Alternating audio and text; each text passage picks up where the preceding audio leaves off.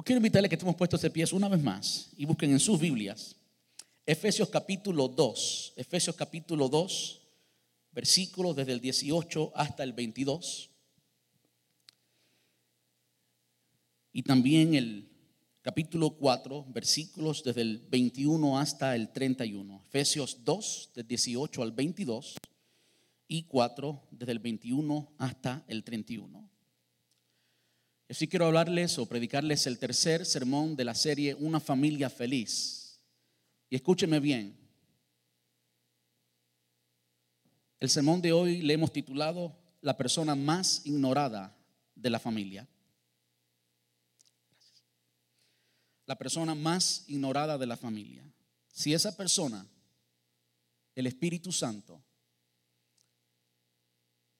no llega a ser ignorada, sino, la, llega a ser la persona más complacida, más escuchada en la familia, yo le garantizo con toda certeza y sin temor a equivocarme que usted va a disfrutar una familia feliz. ¿Escuchó bien? Si usted hace del Espíritu Santo y vamos a ver que Él es una persona y es miembro de su familia, quizás usted lo ha ignorado todo este tiempo. Si usted lo hace a Él el centro de su familia, y deja de ser la persona ignorada en su familia, usted va a tener una familia feliz y bendecida. ¿Cuántos dicen amén? Dice Efesios capítulo 2, versículo del 18 al 22, y yo estoy leyendo la nueva traducción viviente. Ahora todos podemos tener acceso al Padre por medio del Espíritu Santo, gracias a lo que Cristo hizo por nosotros. Así que ahora ustedes, los gentiles, ya no son unos desconocidos ni extranjeros son ciudadanos juntos con todo el pueblo santo de Dios, son miembros de la familia de Dios. ¿Cuántos dicen amén a eso? Somos miembros de la familia de Dios. Juntos constituimos su casa, la cual está edificada sobre el fundamento de los apóstoles y los profetas, y la piedra principal es Cristo Jesús mismo. Estamos cuidadosamente unidos en Él y vamos formando un templo santo para el Señor. Por medio de él, ustedes los gentiles también llegan a formar parte de esa morada donde Dios vive mediante su espíritu. ¿Cuántos dicen amén a eso? Ahora pase algunas páginas y vamos al capítulo 4, versículo 21. Y aquí está hablando más específico con ciertas instrucciones a la iglesia, pero también a la familia. Ya que han oído sobre Jesús y han conocido la verdad que procede de él, Desháganse de su vieja naturaleza pecaminosa y de su antigua manera de vivir que está corrompida por la sensualidad y el engaño. En cambio, dejen que el Espíritu les mueve, les renueve, perdón, los pensamientos y las actitudes. Pónganse la nueva naturaleza creada para ser a la semejanza de Dios, quien es verdadero y justo y santo. Así que dejen de decir mentiras Digamos siempre la verdad a todos porque nosotros somos miembros de un mismo cuerpo. Además, no pequen al dejar que el enojo les controle. No permitan que el sol se ponga mientras siguen enojados, porque el enojo da lugar al diablo. Si eres ladrón, deja de robar. En cambio, usa tus manos en un buen trabajo digno y luego comparte generosamente con los que tienen necesidad. No empleen un lenguaje grosero ni ofensivo. Que todo lo que digan sea bueno y útil, a fin de que sus palabras resulten de estímulo para quienes las oigan. No entristezcan al Espíritu Santo de Dios con la forma en que viven. Recuerden que Él los edificó como suyos y así les ha garantizado que serán salvos el día de la redención. Líbrense de toda amargura, furia, enojo, palabras ásperas, calumnias y toda clase de mala conducta. Ayúdeme a orar. Amante Rey, gracias. Gracias, papá, gracias. Gracias por tu presencia, gracias por el privilegio de entrar en, en tu corte suprema, Señor, en tu intimidad, en tu presencia y adorarte, Señor. Gracias. Gracias también por esta palabra, Señor. Y gracias porque tu Espíritu Santo vive en nosotros y con nosotros. y Él quiere que le prestemos atención para que, Señor, entonces podamos disfrutar de una familia feliz. Yo te ruego que en esta tarde, Señor, tú ministres a cada uno de nosotros, tú quites toda distracción, todo aquello que puede obstaculizar que nuestros oídos y también nuestro corazón esté dispuesto a recibir tu palabra, Señor. Y que, Señor, seas tú quien nos hables, nos enseñes y que lo que nos hables hoy mañana podamos ponerlo en práctica y dar mucho fruto para la gloria y honra de aquel que la merece, Jesús. En su nombre precioso, Padre, a ti oramos. Gracias. Amén. Puede tomar asiento.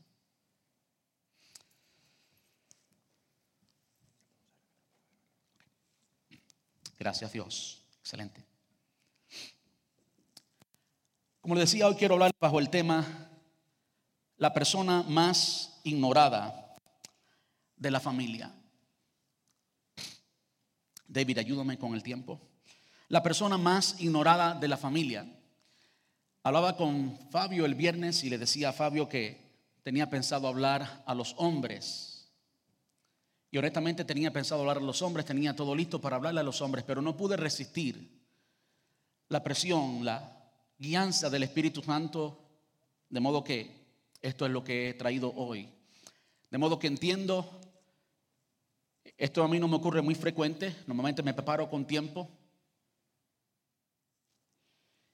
Esto es lo que el Señor quiere decirle hoy. Entiéndalo así. Dios quiere hablarle hoy y quiere hablarle a través de esto. Muchas personas no consideran, no le dan el valor a lo que tienen en su hogar, como la Biblia describe lo que ocurre en su hogar. Lo cierto es que cuando miramos a la palabra de Dios y entendemos la doctrina de la iglesia, eclesía, allí en el Nuevo Testamento, en el griego la palabra original es eclesía. Y cuando estudiamos la doctrina de la iglesia, entendemos diferentes formas o diferentes dimensiones, si podemos decirlo así, de iglesia. Y casi siempre que hablamos de iglesia pensamos en un lugar como este y en una congregación, decenas o centenas de personas o miles de personas, pero muchas veces no consideramos lo que es, en mi opinión, la iglesia más influyente, que es nuestra familia, es nuestro hogar. Si usted es creyente y su esposo, su esposa es creyente, sus hijos, en su casa hay una iglesia. Incluso si usted vive solo, Quizás en su casa no haya una iglesia, pero usted es parte de una iglesia, usted es parte también de una familia. Cuando hablamos de familia no nos estamos refiriendo necesariamente a lo que está encerrado dentro de las cuatro paredes del núcleo familiar, sino también de nuestro círculo de influencia dentro de la familia. Y todos aquí, de una forma u otra, por supuesto tenemos familia porque si no, no existiéramos. Por lo menos tenemos mami y papi. Usted, si su familia es creyente, tiene en su familia una iglesia. Y yo diría que esa iglesia, que es su familia, es la iglesia más influyente en su vida. Cuando usted hace la matemática del tiempo que nos reunimos aquí, que es glorioso, que es este, me encanta reunirme con mis hermanos y juntos poder adorar, es una experiencia única. Me encanta, la amo. Pero yo quiero decirle, es en la casa, es en la iglesia que está en tu casa.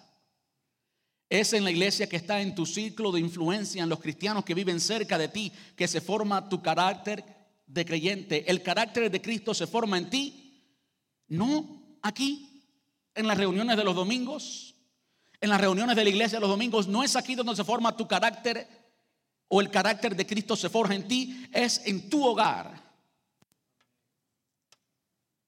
Haga la matemática, dos horas si usted viene más de un día, los jóvenes que tienen servicio de jóvenes los viernes, bueno, pues cuatro horas. Cuando más, seis, siete horas. ¿Y cuántas horas usted está en su hogar con su familia? ¿Cuántas horas usted está interactuando, relacionándose con su familia? Por supuesto, muchas horas más. Muchas veces esperamos que lo que ocurre el domingo, y el domingo sí debe ocurrir algo el templo es más que simplemente o lo que ocurre en el templo es más que simplemente darle un homenaje al Señor, un culto, y sí debe ser eso, pero también debe ser un lugar donde hay transformación, donde está la presencia de Dios, donde el Espíritu Santo se mueve, allí debe haber una transformación, allí deben cambiar las cosas, allí es donde Dios opera. Pero no es solamente allí. No solamente allí, en tu hogar, en mi hogar también está el Espíritu Santo. Y creo que muchas veces hemos ignorado esa verdad. Y hemos considerado la iglesia como un evento cuando no es un evento. El Señor debe vivir, debe ser un integrante más de tu familia, debe ser alguien más en tu hogar. Ahora cuando hablamos de la iglesia, especialmente la iglesia que está en tu casa, que está en tu hogar, tu familia, y miramos esa familia como iglesia y entendemos que la iglesia está bajo el cuidado del Espíritu Santo, que el Señor Jesús, que el dueño de la iglesia, quien instituyó la iglesia, quien reclamó mi iglesia, allí hablando con Pedro, Mateo capítulo 18, si estoy en lo correcto, ese Señor envió al Espíritu Santo y el Espíritu Santo tiene como labor, dentro de muchas cosas, cuidar la iglesia. Quien nos mantiene unidos es el Espíritu Santo. Es por eso que somos un cuerpo. Usted y yo somos un cuerpo en Cristo. Somos una eclesía con los cristianos de todo el mundo. Ese cuerpo está formado en la unidad del Espíritu. Los que tenemos el Espíritu Santo somos parte de la iglesia y todos somos parte de un cuerpo llamado iglesia, el cuerpo de Cristo. Esa es la iglesia universal, la eclesía. Según el lenguaje original, el Espíritu Santo tiene como función, o una de las funciones de Él es glorificar, escúcheme bien, glorificar a Cristo en su cuerpo, la iglesia. Ahora quiero que lo veamos en el contorno, en el entorno familiar. El Espíritu Santo tiene como función glorificar a Cristo en tu familia. Hacer que la luz de Cristo brille en tu familia, formar el carácter de Cristo en tu cónyuge, en tu persona, en tus hijos, en tu hogar, en todos los miembros de tu familia. Él quiere glorificar al Hijo, glorificar a Cristo. Ahora quiero que entendamos un poquito más qué es glorificar. Glorificar tiene que ver con imagen.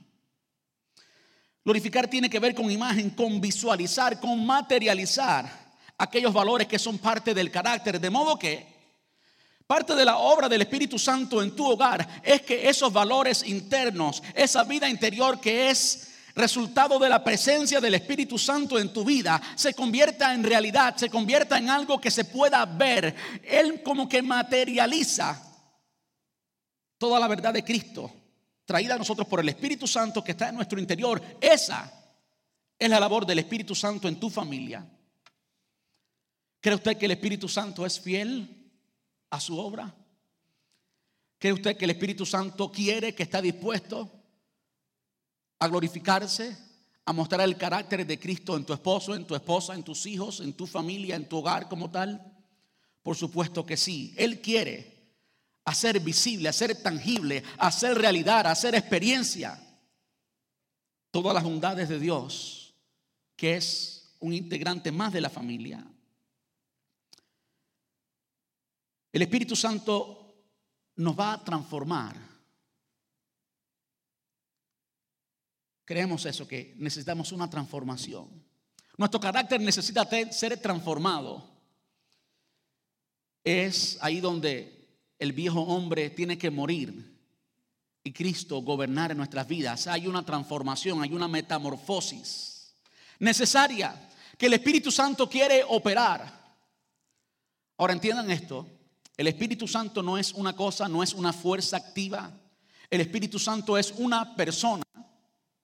Y es por eso que en esta tarde lo vamos a mirar como un integrante más de la familia. Yo sé doctrinalmente que Él habita en nosotros, que nosotros somos el templo del Espíritu Santo. Pero puedo decirle algo más. Él también habita fuera de nosotros. Él también habita con nosotros. Él es una persona, una persona porque tiene sentimientos, voluntad propia de Él. De modo que el Espíritu Santo es literalmente un miembro más de la familia. Yo digo con frecuencia que es el miembro de la familia más ignorado, es el miembro de la familia que muchas veces ni vivimos consciente. Yo como pastor muchas veces no vivo consciente de la realidad que el Espíritu Santo está ahí y es una persona, aunque invisible, es una persona real que sufre, que te ama, que tiene voluntad, a quien puedes herir, a quien puedes lastimar, que quiere capacitarte, que quiere tratar con tu vida, que quiere glorificar a Cristo en tu vida, que quiere que el carácter de Cristo brille en ti, que quiere transformarte que quiere cambiar la realidad y la experiencia, la dinámica de tu hogar. Él quiere. Esa es la labor que Él tiene dentro de la iglesia que está en tu casa, en tu círculo de influencia, en tu hogar. Ahora, usted puede decir, pastor, por esto que usted leyó de Efesios, ¿qué tiene que ver con todo esto? Bueno, tiene mucho que ver con todo esto. Tiene mucho que ver con todo esto y usted puede pensar que el pastor estaba totalmente fuera de contexto hasta que usted entiende que la familia, si es creyente por supuesto, es una iglesia. Quien sabe realmente qué tan cristiano tú eres, o permíteme refrasear eso. Quien sabe realmente el fruto de creyente que das es tu familia más que cualquier otra persona. Ustedes quizás nunca me han visto enojado, pero mi familia sí me ha visto enojado. Mi familia conoce todas mis faltas y también conoce todas mis virtudes. Conoce lo profundo de mi corazón, aunque ustedes no lo conozcan. Para ustedes yo quizás pueda ser una figura, una persona que usted no conoce realmente, pero para mi familia no. Ellos me conocen realmente y es con mi familia y en mi familia donde el carácter de Cristo se forma en mí. Aquellos que no son padres quizás no entiendan esto, pero usted va a saber lo que es paciencia. y la necesidad de paciencia que usted tiene que tener cuando usted tiene hijos. Yo he aprendido lo impaciente que soy y lo mucho que tengo que relacionarme con el Espíritu Santo para que ese fruto, ese resultado, ese producto de esa relación con esa persona llamada Espíritu Santo se haga evidente y yo pueda funcionar en mi familia con la paciencia sobrenatural que me da el Espíritu Santo. El Espíritu Santo es esa persona que vive en tu casa, es esa persona que vive allí y te capacita, porque también está dentro de ti, para que tú puedas experimentar el reino de Dios en tu familia. Pero por supuesto esa persona puede ser ignorada. Como cualquier otra persona en el hogar, esa persona puede ser ignorada. Puede ser ignorada como cuando el esposo está cambiando los canales y la esposa le dice algo, mi amor. Y el esposo está en su gloria de high definition, curveado y todo, excelente y cambiando. De repente el esposo, sin saber muchas veces, a veces ni oye porque está literalmente allí, está ignorando a su esposa o a sus hijos. Las esposas no saben esto, o sí, quizás lo saben. Pero nosotros los hombres podemos estar en un lugar, en un periodo de tiempo no podemos estar en dos lugares. Cuando mis hijos me hablan, mi esposa me habla, Olvídense que no puedo prestarle atención a dos. Los cubanos somos conocidos por tener cinco conversaciones en el mismo lugar al mismo tiempo. Yo parece que no soy cubano porque no funciona conmigo. Puedo prestarle atención solamente a una cosa. Cuando estoy preparándome para los sermones, cuando estoy preparándome o haciendo algo en la computadora y mis hijos me hablan, tristemente muchas veces quedan ignorados porque no tengo la capacidad de... Yo me pregunto, ¿cuántas veces ignoramos al Espíritu Santo en esa misma forma. ¿Cuántas veces ignoramos al Espíritu Santo en esa forma? El apóstol Pablo escribe a la iglesia en Éfeso y muchas personas entendemos y miramos a Éfeso o a Efesios, la carta, y pensamos que fue una carta escrita específicamente a una iglesia, a una congregación. Y no es así. Eh, la mayoría de las cartas, todas las cartas que fueron escritas a iglesias, fueron escritas a iglesias en una ciudad. Es por eso que tenemos Efesios, la iglesia que estaba en Éfeso. No había un edificio que decía iglesia de Éfeso, de Éfeso o Efesios. No, no, no. Eran los cristianos que vivían en una ciudad llamada Éfeso. Y así lo mismo con Corintios, Gálatas, Filipenses, Colosenses, Tesalonicenses. Eran iglesias, eran cristianos que vivían en una ciudad.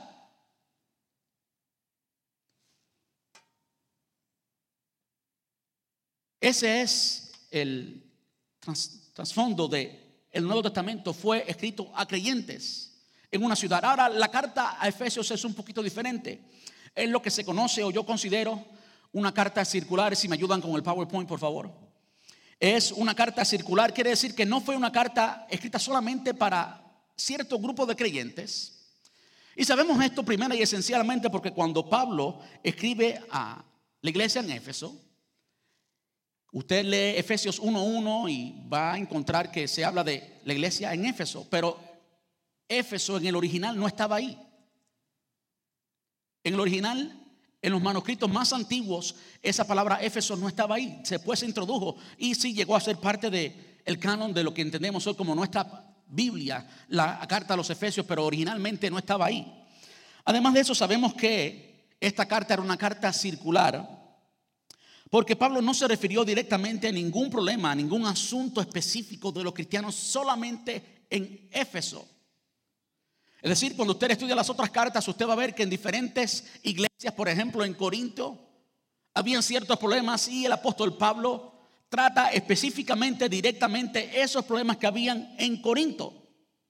Igual con Filipenses y con Tesalonicenses y con Gálatas. Pero cuando escribe a los Efesios, no se está refiriendo a un problema específico. Es por eso que en Efesios, la palabra eclesía en su sentido de iglesia universal. La palabra eclesia, iglesia, por supuesto de donde sacamos la palabra en español, iglesia, tiene dos significados. Tiene, se puede referir a la iglesia universal, todos los creyentes unidos, desde el tiempo de Cristo, incluyendo a Pablo y Pedro y todos ellos, hasta el presente, somos la iglesia universal de Jesús, los cristianos de China, como los de Cuba, como los de Puerto Rico. Y todos somos partes de esa iglesia. En el Nuevo Testamento hay 22 citas que se refieren eh, con este significado a iglesia, la iglesia universal. De esos 22, en unos 9 están en Efesios, en esta carta que conocemos como Efesios. Casi el 40% de las veces que se refiere a la iglesia general están aquí. De modo que hay muchos términos generales que hablan a la iglesia en general. Pero también hay cosas específicas que son para la iglesia local. Hay 102 eh, citas que nos hablan de eclesía en su sentido general, incluyendo la iglesia universal, pero también la iglesia local. Y muchos de ellos también están en esta carta que conocemos como Efesios. ¿Qué significa todo esto? Vamos a verlo en un minuto. Pero primero quiero que entendamos por qué completamente eh, el apóstol Pedro, el apóstol Pablo, perdón, cuando escribió esta carta, no la escribió única y exclusivamente a los cristianos de Éfeso, de la ciudad de Éfeso, sino a todos los cristianos de Asia Menor. No es para una iglesia específica, sino es una eh, era una carta que circulaba de una iglesia a la otra. Y Tíquico, la persona encargada de entregar esta carta, pues la llevaba de una iglesia a la otra.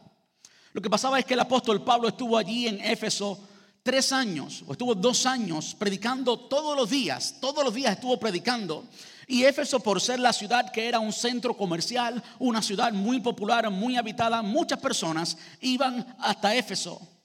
Todas las personas o muchas personas del Asia Menor iban a Éfeso a hacer compras, iban al mall, iban de vacaciones, era como el Orlando de Florida.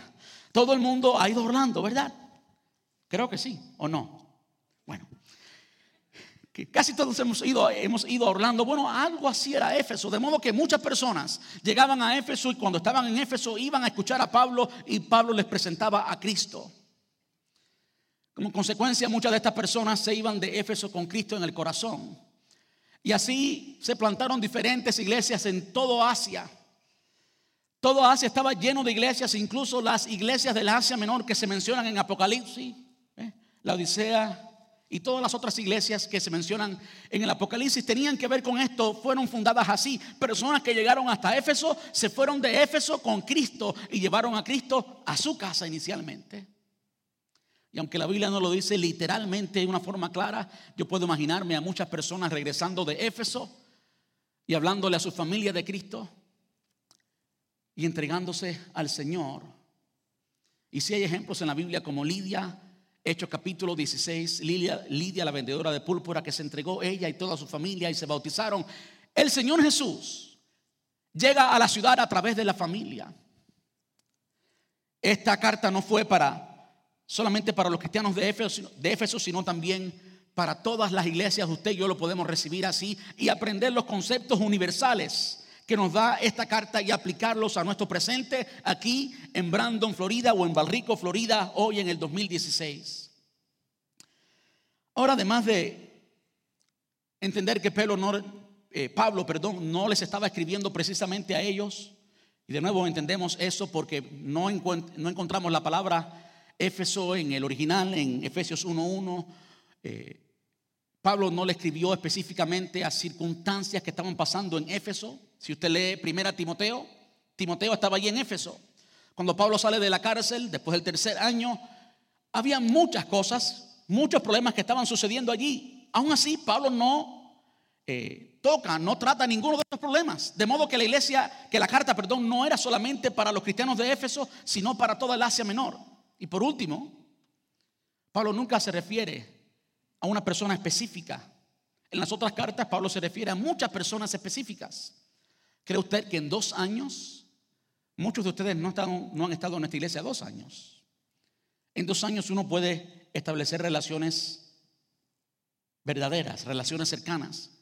Había muchas personas en Éfeso que conocían a Pablo, que amaban a Pablo, sin embargo Pablo no menciona ninguna de ellas. Estos principios eran principios universales y no solamente para la iglesia, en Éfeso, sino también para nosotros. Ahora, ¿qué significa esto? Esto significa que Efesios nos enseña la verdad universal que nos hace a todos los creyentes parte de la familia de Dios. Y podemos ver cómo las experiencias que son producto, resultado de esa verdad, se hacen prácticas en nuestra comunidad de fe local, en nuestro círculo de influencia, nuestro oikos, nuestra familia, en la vida cotidiana de tu hogar. Ahora esto ocurre, escuche bien, esto ocurre sola y únicamente con la ayuda del Espíritu Santo. Toda la verdad del Evangelio para ti, para mí, para la iglesia, para tu iglesia, para tu familia, para tu oikos, tu círculo de influencia, se hace en realidad, se hace en experiencia sola y únicamente cuando escuchamos a la persona del Espíritu Santo. Cuando somos sensibles a Él, cuando lo hacemos a Él parte de la familia, cuando Él tiene voz y voto, cuando Él es quien dirige nuestra familia, cuando somos sensibles a Él, cuando respondemos a Él.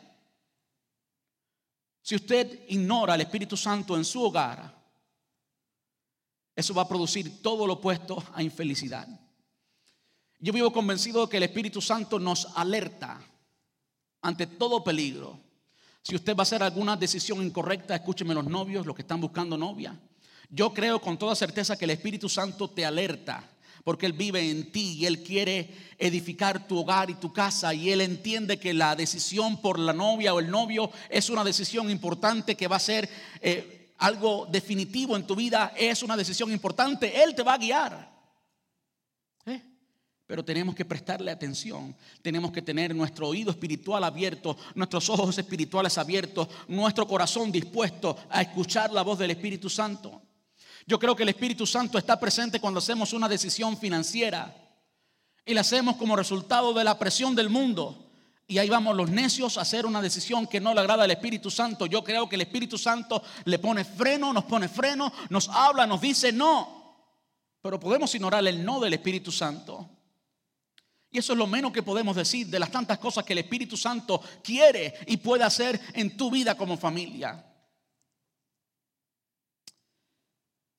En la carta de Efesios hay una expresión que se repite una y otra vez y es la expresión en Cristo. Y cuando habla de en se está refiriendo a un lugar. Aquellos que estamos en Cristo. ¿Y qué significa eso de estar en Cristo? Como que se está refiriendo a un lugar en. Usted estudia la carta y entiende que fuimos escogidos en Él antes de la fundación del mundo. Fuimos escogidos en Él antes de la fundación del mundo. ¡Ah! ¡Qué tremendo! Esposa y esposo para hablar en el contexto de familia. Las hermanas, yo sé que a las hermanas les gusta mucho que le hablen. A las mujeres les gusta que le hablen y es por eso que los tigres les gusta hablar mucho. ¿eh? Cuando usted, hermana que me está escuchando, escucha a un hombre, soltera que me está escuchando, escucha a un hombre y ese hombre le dice cosas como, antes de la fundación del mundo yo pensaba en ti. Desde el vientre de mi madre estoy esperando por una mujer como tú. Usted le puede decir, yo le diría en un buen cubano, deja la muela. Bla, bla, bla. Pero qué bueno que Él nos conoció, nos escogió desde antes de la fundación del mundo. Así de profundo tú estás en el Señor, de que antes de que el mundo existiera, la palabra declara en este lugar que tú y yo estábamos en su mente. Vemos después cómo somos redimidos por la sangre de Él, somos comprados por su sangre, costamos un sacrificio personal grande que causó dolor, un, dolor real. Su sangre derramada en la cruz fue real. Ya como que la relación entre Dios y tú tiene una dimensión más profunda no solamente pensaba en ti antes de crear el mundo, sino que ahora sufrió por ti al punto de dar a su Hijo unigénito allí en la cruz del Calvario para tener una relación contigo. Después fuimos adoptados como hijos de Él, como dice Efesios 1:16, hijos de Él. De modo que Él pensaba en nosotros, nos redimió del mundo de pecado, nos rescató del mundo de pecado a través de un precio que costó dolor, la sangre de su Hijo, y ahora nos hizo parte de su familia. Así de cerca Él quiere estar de nosotros. Él nos hizo parte de Él. Y por último, nos selló con el Espíritu Santo, como dice el versículo 13, nos selló con el Espíritu Santo, nos dio una identidad. Eso es estar en Cristo, tener al Espíritu Santo, ser marcado como propiedad de Dios. Y cuando tenemos el Espíritu Santo, somos parte de su cuerpo. Somos parte de la iglesia, somos parte de la eclesía. No sé cuántos están entendiendo eso.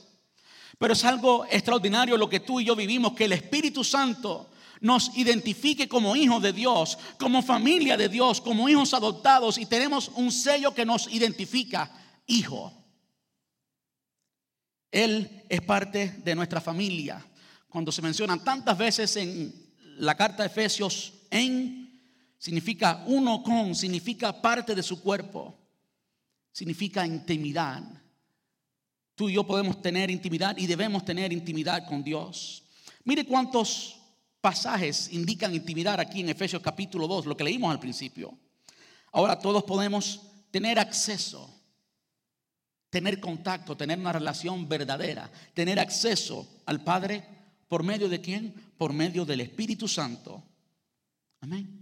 Gracias a lo que Cristo hizo por nosotros. Así que ahora ustedes los gentiles ya no son desconocidos ni extranjeros.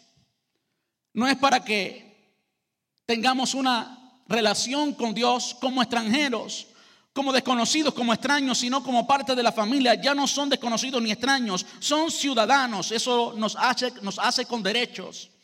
Son ciudadanos junto con todo el pueblo santo de Dios. Son miembros de la familia de Dios. Juntos constituimos su casa. ¿Está usted notando la terminología? ¿Está usted notando las palabras? Cómo Dios quiere ser parte de tu casa. Dios quiere ser bienvenido en tu familia. Tu familia es una iglesia y el Señor está presente en esa iglesia. El Señor está interesado en reflejar su gloria en tu hogar, en tu familia, en tu esposo, en tu esposa. Él quiere. Juntos constituimos su casa, la cual está edificada sobre el fundamento de los apóstoles y los profetas, el cual es Cristo. La piedra principal es Cristo mismo. Estamos, me encanta como lo dice, cuidadosamente unidos en Él. Vamos formando un templo santo, hablando de la presencia, del aposento, del lugar donde Él habita. Eso somos nosotros. Templo del Espíritu Santo, un templo santo para el Señor. Por medio de Él, ustedes los gentiles también llegaron o llegan a formar parte de esa, escuche bien, morada morada donde Dios vive mediante su espíritu. El Señor quiere gobernar en tu hogar, Él quiere vivir en tu hogar. Y esta es una de las verdades que el apóstol Pablo le habla a todas las iglesias del Asia Menor y a todas las iglesias en general, a ti y a mí también hoy. Ahora quiero hablarles un poco de la obra del Espíritu Santo. ¿Qué es lo que hace el Espíritu Santo? Y hay mucho que podemos hablar de eso. Quiero mencionar algo bien rapidito. Quiero hablarle de dos funciones del Espíritu Santo en nuestra vida. Y la primera es regeneración. Regeneración es lo que nos da la nueva identidad en Cristo. Como que tenemos una nueva genética, regeneración, tenemos una nueva genética y esa nueva genética es simplemente la presencia del Espíritu Santo. Alguien que es creyente, alguien que es auténticamente un cristiano, es alguien no que ha cambiado su forma de vivir, porque muchas personas creen que ser creyente es comenzar a hacer algo diferente. Y sí, exteriormente luce como hacer algo diferente, lo único que ese algo diferente que hacemos es producto de algo que está en nuestro interior, de un cambio de naturaleza. Se trata de algo que antes no teníamos y que ahora tenemos. Se trata de una genética que antes no teníamos y que ahora tenemos. Y esa genética es simplemente el Espíritu Santo. Y es por eso que la Biblia habla de nueva criatura. ¿Tú quieres un esposo transformado? ¿Quieres una esposa transformada? Nadie mejor que el Espíritu Santo para hacer algo nuevo, algo que tú no puedes cambiar, algo que tú no puedes producir, Él puede producirlo. Entonces dicen amén. Entonces, esposas, esposos, oren por sus esposas, oren por su cónyuge, oren por su familia. Regeneración también nos habla de sello. ¿Cuál es el sello? La presencia del Espíritu Santo. Ahora Él está ahí. Ahora Él está presente. Eso es lo que hace la diferencia. Y sí, pueden haber creyentes, pueden haber cristianos que tienen el Espíritu Santo, que son auténticamente creyentes, que pueden ignorar a esa persona llamada Espíritu Santo. Y como lo ignoran, esa persona como que no luce mucho a un creyente. Pero ¿saben que El Espíritu Santo es fiel y comienza a tratar con esa persona y entonces comienza un proceso de santificación. La santificación tiene una etapa, eh, o tiene una, sí, una, una, una etapa, una faceta instantánea, y tiene otra etapa progresiva. La santificación es el producto de la obra del Espíritu Santo en ti. Cuando el Espíritu Santo hace que sea experiencia, escúcheme bien, todo lo que el Señor Jesús conquistó en la cruz del Calvario, Él hace que esto sea una experiencia en ti. Y cuando tú aceptas el sacrificio de Cristo, cuando tú aceptas a Cristo Jesús en tu corazón, entonces instantáneamente te llegas a convertir en un hijo de Dios y llegas a ser santo para Él, separado para Él.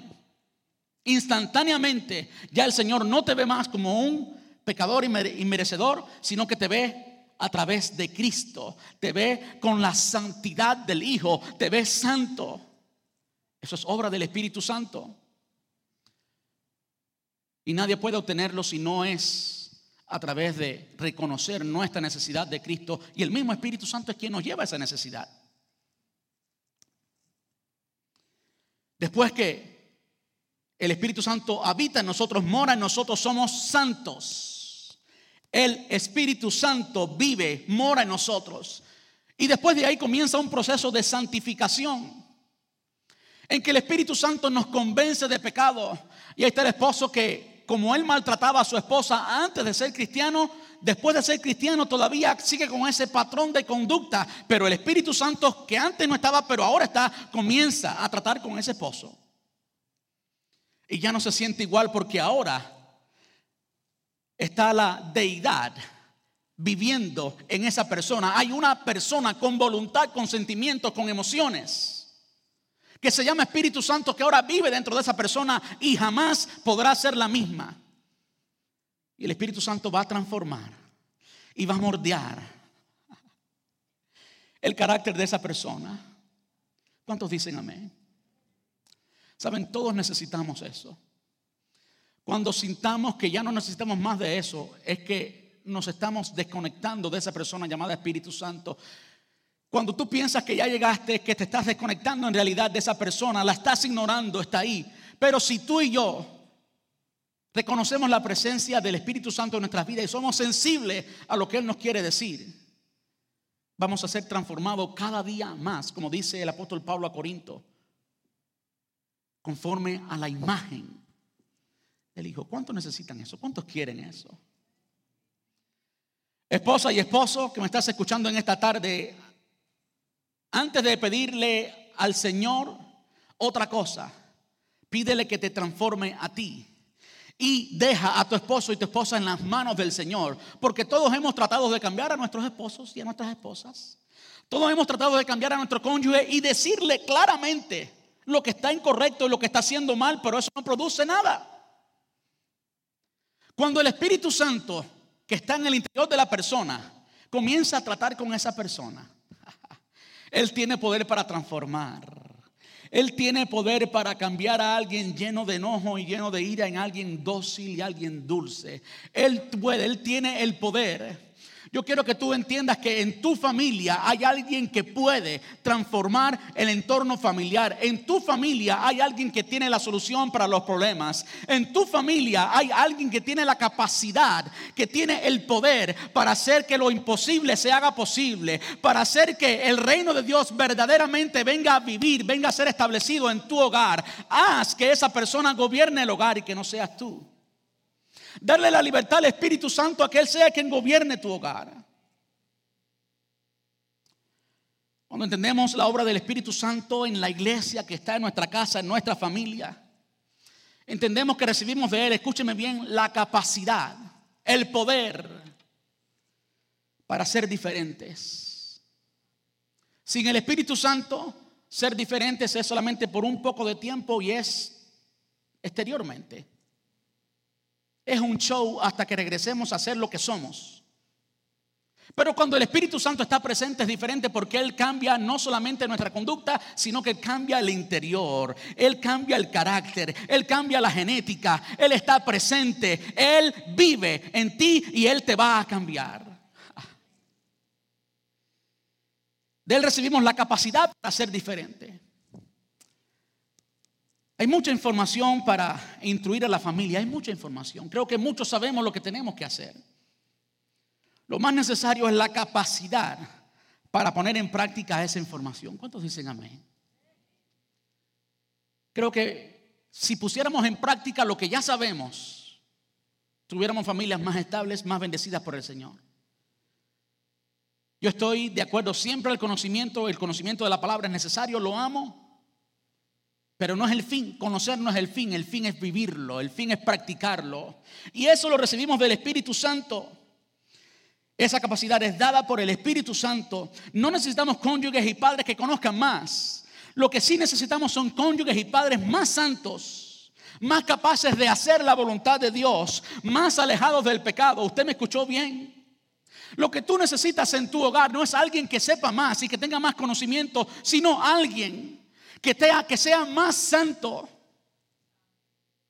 Todos los problemas, escúcheme bien, todos los problemas en tu hogar y en el mío, el mío también. Todos los problemas, absolutamente todos, son producto del el pecado. Del pecado del egoísmo. ¿Eh? Ese es el primero, el pecado del egoísmo. El pecado de la avaricia. El pecado de la lascivia. Todos los problemas en tu hogar y en mi hogar son producto del pecado. Cuando le damos libertad y reconocemos lo importante que es esa persona que es miembro de nuestra familia, que se llama Espíritu Santo, y entregamos nuestra familia y nuestras situaciones en sus manos, entonces Él va a dar la capacidad para vencer el pecado. Entonces Él va a santificar, Él va a hacer que la vieja naturaleza sea derrotada en nuestra vida y que la naturaleza divina, la nueva naturaleza, la naturaleza que nos es dada con el Espíritu Santo, ahora se manifieste y sea una experiencia real en tu hogar y en mi hogar.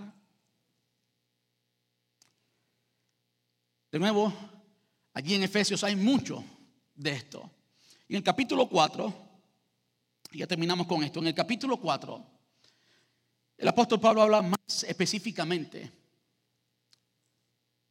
de esto. Dice, ya que han oído sobre Jesús y han conocido la verdad que procede de él, y ahora comienza a mencionar específicamente lo que él quiere atacar. Deshágase de su vieja naturaleza pecaminosa y su antigua manera de vivir que está corrompida por la sensualidad y el engaño. ¿No es eso una verdad en nuestras familias hoy, en Estados Unidos en el 2016? ¿Cuántas familias están totalmente corrompidas por la sensualidad? No solamente que tenga que ver con la sexualidad, sino la sensualidad en todo el significado de la palabra sensualidad. ¿Cuántas familias están sufriendo las consecuencias de la sensualidad y del engaño de la cultura, de las presiones de la cultura?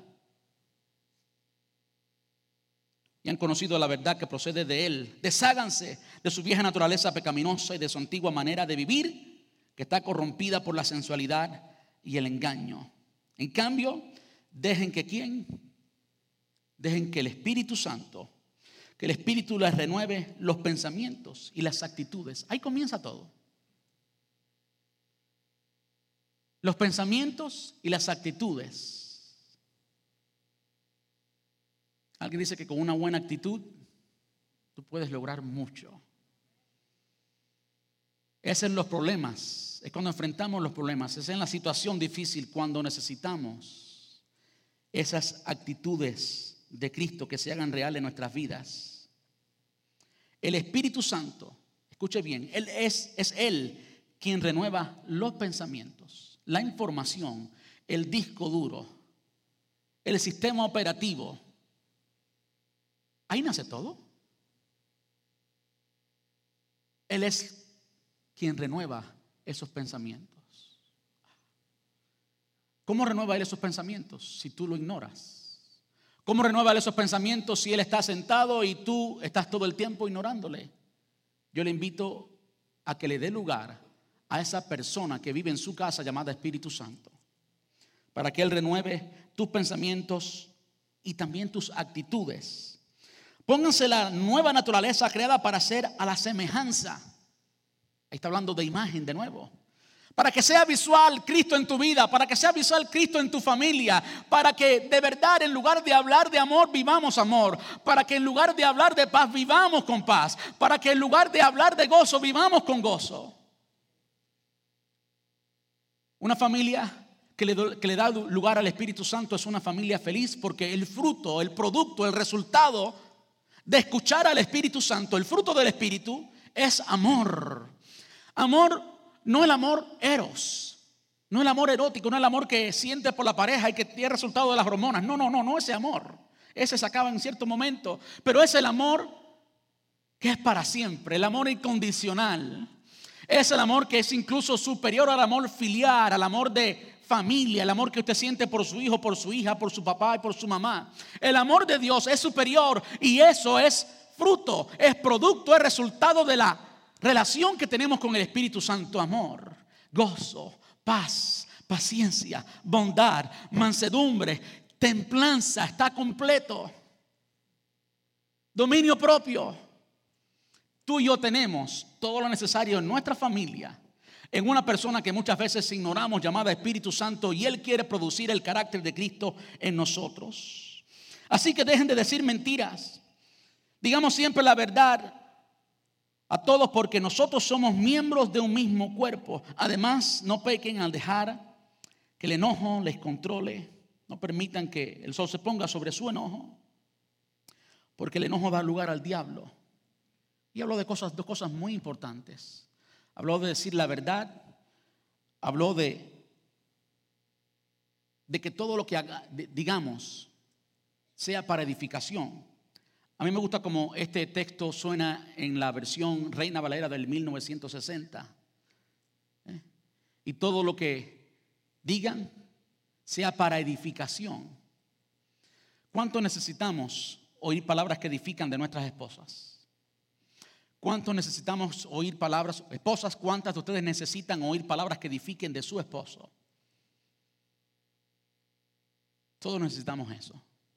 No solamente las hermanas, sino también los hermanos. ¿Usted quiere volver loco a su esposo? Comience a criticarlo y a decir lo que falta por hacer y a quejarse y se va a volver loco y va a tener un esposo loco. Pero cuando usted es obediente a la palabra de Dios como resultado de la obra del Espíritu Santo en su vida, usted de repente comienza a hablar algo que edifica. Qué tremendo es el Señor. ¿Y qué hay del enojo? Usted sabe que usted puede controlar el enojo porque el Espíritu Santo produce algo o la relación con el Espíritu Santo. Me gusta decir la relación porque se trata de una persona todos tenemos el Espíritu Santo y no automáticamente el producto o fruto del Espíritu Santo es evidente en todos, ¿cierto? No todos los cristianos están llenos de amor, de gozo, paz, paciencia, benignidad, fe, mansedumbre, templanza. No todos, ¿verdad que no? ¿Por qué no todos si todos tienen el Espíritu Santo? Ah, porque el Espíritu Santo es una persona y hay que relacionarse con esa persona y escuchar a esa persona para que entonces el producto de la relación, el fruto del Espíritu, sea evidente en nuestras vidas. El Espíritu Santo nos capacita para vencer el enojo. Y les voy a confesar algo que ustedes no saben, pero yo era una persona muy enojada, muy fácil de enojar, muy fácil de enojar. Y todavía el Señor está en ese proceso de cambiar. Y usted quizás se sorprendió, el pastor es una persona que se enojaba fácilmente. Esa es la vieja criatura. Tengo que todos los días darle el timón al Espíritu Santo para que Él maneje mi vida. Y entonces Cristo sea reflejado en mí y ustedes y mi familia puedan ver a un Cristo lleno de amor que controla el enojo. Porque el enojo da lugar al diablo. Si eres ladrón, deja de robar. En cambio, usa tus manos para trabajar y el Señor va a bendecirte de modo que generosamente puedas darle a los que tienen necesidad. Por último, Versículo 30, Efesios 4:30. Con esto terminamos. No entristezcáis, no entristezcas al Espíritu Santo. Eso más claro que nada lo pone como una persona. Él se puede entristecer. No entristezcas al Espíritu Santo en la forma en que vives. ¿Saben? Todos estos son mandamientos y son mandamientos que el Señor nos dio Escuche bien, porque Él nos dio la capacidad. Eso lo recibimos del Espíritu Santo, la capacidad para vencer el pecado. La capacidad para ser diferentes. La capacidad para vivir y actuar como hijos de Dios. Entonces, iglesia, toma lo que el Espíritu Santo nos habló en esta tarde. Que no, no era solamente para los cristianos en Éfeso, era para toda la iglesia del Asia Menor, también para nosotros, el Espíritu Santo es una persona muy importante en la familia. Pregúntate por un momento cómo tú te sentirías si todos los días el resto de tu familia, todos ellos te ignoran. Piensa por un momento. Difícil. Incluso si algo causa mi enojo, es que yo le hablo a mis hijos y me ignoren me hierve la sangre. Y después cuando me dan deseos de gritar y entiendo que ellos aprenden de lo que oyen y ven y no de lo que escuchan como consejo, entiendo, aunque tengo deseos de reventarlo, no puedo. Y tampoco le voy a gritar. Y saben, es el Espíritu Santo quien da ese dominio propio. Si tú no tienes dominio propio, bienvenido a la familia, Ahora te voy a decir, hay alguien que nos da ese dominio propio, el Espíritu Santo. Esa persona que quiere gobernar tu vida, que quiere gobernar tu hogar. Vamos a estar puestos en pie.